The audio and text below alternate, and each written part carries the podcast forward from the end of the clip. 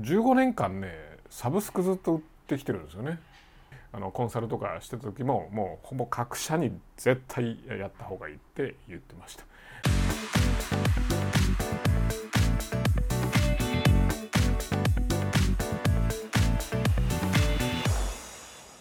サブスク15年間やってきて思うこと えー、すいません今日はこの後会議なので、えー、軽くお話したいと思いますえっ、ー、とねまあサブスクリプション月額課金のビジネス商品あるじゃないですか、まあ、最近すごく流行ってましてここ、えー、何年か？23年前ぐらいから、えー、サブスクリプションサブスクリプションって言われてまあなんなら去年うそうだなコロナ前ぐらいの2019年ぐらいがあピークだったんじゃないかなっていうぐらいサブスクリプションがブームでしたね。あの飲食店とか牛角とかもねサブスクやったりとかしてたじゃないですか。まあ結局うまくいかなくてどこもやめてますけども。あのまあ、うちはですね実を言うと、まあ、ちょうど今年創業から15年なんですけども15年間ねサブスクずっと売ってきてるんですよね。それこそ創業のもう1年目の多分一番最初に売ったのが、えー、紙のニュースレターっていうね、えー、サブスクリプション毎月届くっていうものを売って、えー、そこから始まったわけなんですけどもまあ15年もやってるとねまあそれなりにいろんなことを経験してきましてまあいろんなこう変化を感じるものです。はい、でまあ何が一番ね、えー、もろもろこう15年前と今とで何が一番違うかでそれに対してどう思うかっていうとまあ単純にですねめちゃくちゃやりやすくなったなっていう感じです。うん、というのは、えー、15年前ですね、えー、僕らがそのサブスク売ってた頃っていうのはですねサブスクリプション月額課金の商品っていうのはまああんまなかったわけですよね。であんまなかったので、まあ、うちは例えばその1ヶ月無料お試しとかあのよくね、あのこういうアプリとかでも7日間無料試しとかあるじゃないですか。で普通に今ねみんな普通にこうやってるでしょ。でそれをまあもちろんうちも1ヶ月無料試しとか3ヶ月無料試しとかね、まあ、いろんなこと試してやったんですけどもその当時はやっぱお客さん、まあ、消費者がそんなことは知らないね、えー、のでめちゃくちゃ苦情来たんですよ めちゃくちゃ苦情来ました。うん、あの要は、えー、無料の会員から有料化されるとは思ってなかったと。ね。書いてあるんですよ。もちろん。もうこれはねもうウェブにも書いてあるしその頃はまあ郵送物を届けたんで郵送物を届あ開けたら一番上に赤い紙で デカデカとこう書いてあるんですよね。とかあのすごくめかなりこう伝えてるねもちろんメールでも伝わ、ね、送ってるしあの一応こっちとしてはまあ伝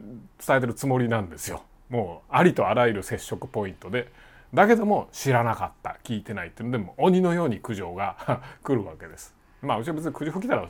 あのすぐ返金するんであんまりそんな大きなトラブルにはなんないんですけどもまあただあのぐちゃぐちゃ苦情来まして、まあ、今だったらねあの炎上みたいな感じになってると思います。その頃はねあの SNS なかったので Facebook がない時代ですからあの炎上っていうよりはなんか2ちゃんでこうね2チャンネルっていうのが昔ありまして今あるんかどうか知りませんけどもあのババババ叩かれたりするわけですね。でまあそんな時代だったわけです。ね、まあ僕その頃も別に2ちゃんあんま見てなかったんで、まあ、気にしてなかったんですけどもあの 俺の友達とかはね2ちゃんで叩かれてちょっとテンション下がってファーとか空を見てる時期とかありましたけどもまあそんな話はさておきあのポイントは今の時代は要は例えば7日間お試しとか30日間無料試しで有料会員になりますっていうのはめちゃくちゃ普通で要は誰もが受け入れてることじゃないですか。ね、か僕はその15年前に散々いろんな手立てをやって通知したのに理解してもらえなかったのが今は何も言わなくてもそういうもんだろうと思って、えー、お客さん来るわけです。消費者が来るわけです。ね、なのでめちゃくちゃやりやすいですよね。誤解が発生しないので。だから本当にまあだからはがきを送るとかもやったんですよ。そのなんだ？もうすぐ課金ね有料会員になる前の何日か前にハガキが届いて、えー、もうすぐ有料会員ですよどのこうの、えー、無料でやめるんだったらまあここで電話してくださいとかね、まあ、そういうのいろいろやったんですけどもまあなんぼやっても絶対そういうのはあの減らなかったのが、あのー、今では普通になってますから。だからこれはねもう絶対やった方がまあ世の中がそのそういったサブスクリプション月額課金っていうサービスをものすごく受け入れて、まあ、牛角とかやってるぐらいですからねあの飲食店がやるぐらいなのであのかなり一般化したと思うんですよね。なので、まあ、特にソフトウェアとか全部そうじゃないですか。昔は違ったんですよ本当に15年前とかは。月額いくらで、えー、使うっていう今の普通のね SARS みたいなのがほとんどなかったわけじゃないですか。ね、パッケージで買ったりとかしてたんですよ。3万円とか5万円とか払ってね。うん、で、まあ、毎年アップ、まあ、Windows とかもそうでしたよね。うん、まあまああのそういう時代と違って今の時代っていうのはすごくそのサブスクリプションの消費者が社会が受け入れてるのでめちゃくちゃやりやすいから、まあ、絶対やった方がいいって話ですね。う、ちはもう非常にそれでやりやすくなって、まあ、サブスクリプションの会員もものすごく増えてますしあのやっぱり変なトラブルとかも、まあ、ほとんどなくなってきてますよね。これやっぱね一つの企業努力だけでは、まあ、どうにもならないことだと思うんですよ。だってお客さんが知らない商品とか体験したことがない商品を売ってるわけなのでところが今はそれ全部体験してもらったからそれが普通になってるので非常に売りやすいってことですね。でやっぱサブスクリプションってその月額ね課金のあの売り上げがあるとやっぱ会社経営的にはねめちゃくちゃいいんですよね。めちゃくちゃいいです、うん、なんか聞くところによるとセールスフォースとかねあの1年のその1月の時点でその年の売り上げの予測ほぼほぼ立っちゃうとかいうのを聞いたことありますけどもまあそれと同じであの先の予測がすごくつくしトラブルに非常に強いですね。例えばこういったコロナ危機とか起きるじゃないですか。で去年の3月とか今年の緊急事態とか、まあ、いろいろあるけどもサブスクやってる会社からするとあの全然そんなにダメージがないわけですよね。新規売上立てなくていいわけなので既存の売り上げがどんどんどんどん毎月立つわけなのでそういう状況だとやっぱ危機にめちゃくちゃ強いんですね。で危機にピンチに強いとどうなるかっていうと何ていうかなこうリスクが低いわけですよ。マイナスのリスクが低い。でマイナスのリスクが低いとどうなるかっていうと社長としては経営者としてはめちゃくちゃ投資できるんですね。よくまあ僕昔ねあのいろんな社長さんと話してあの社員雇うのが怖いっていう人とねたくさん会いました、ね、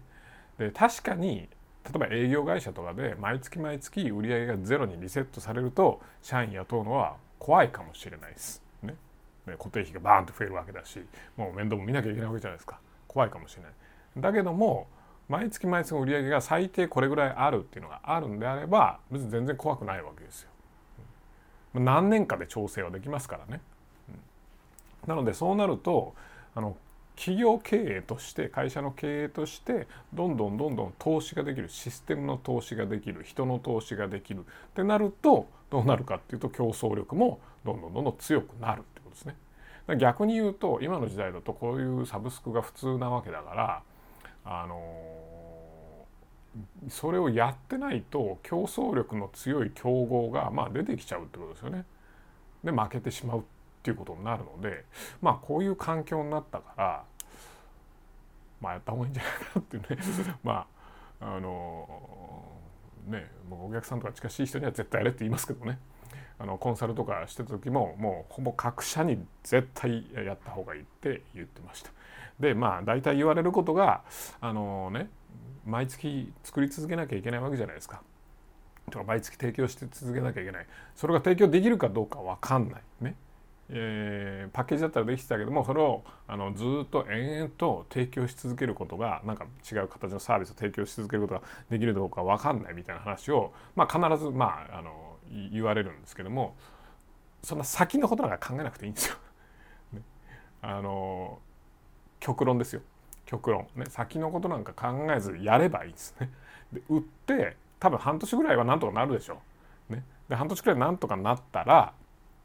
あの次の半年次の1ヶ月どうするかどうするかっていうのをもう考えながら自転車操業でやったとしても全然構わないと思います。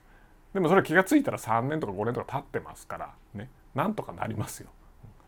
そんなことよりもそれをなんか「うん」とか言ってそれで売り出さないことの方がダメージがでかいですよね。とっととやっちゃう。やったら絶対やるので。ねやったら絶対売り出したら絶対作りますから。うん、だからそれね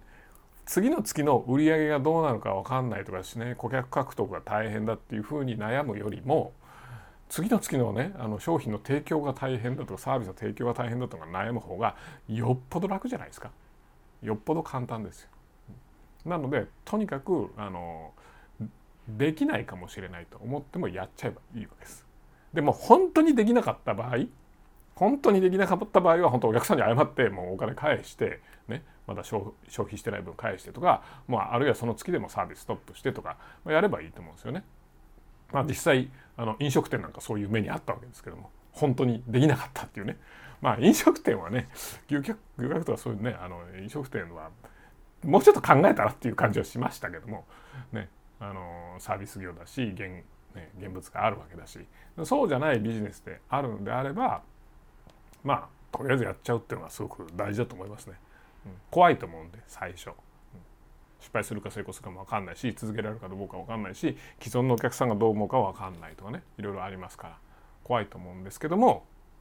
こんなやりやすい環境はないからそれ自分が自社が怖がってやってないうちに他社が競合他社がね似たような会社ね似たような商品扱う競合他社がやりだしたらどうですかというね。そっちの方がよっぽど怖くないですかっ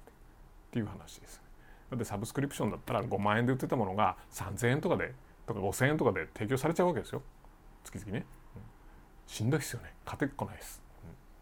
うん、なので、えー、まあ15年やってきてやっぱ思うことはあの圧倒的にあのやりやすい環境になってると。圧倒的にやりやすいですね。もう15年前大変でした。いろいろやりましたけども今ほどやりやすい時期はありません。はい、ぜひぜひやってみてください。それじゃあ会議に行ってきます。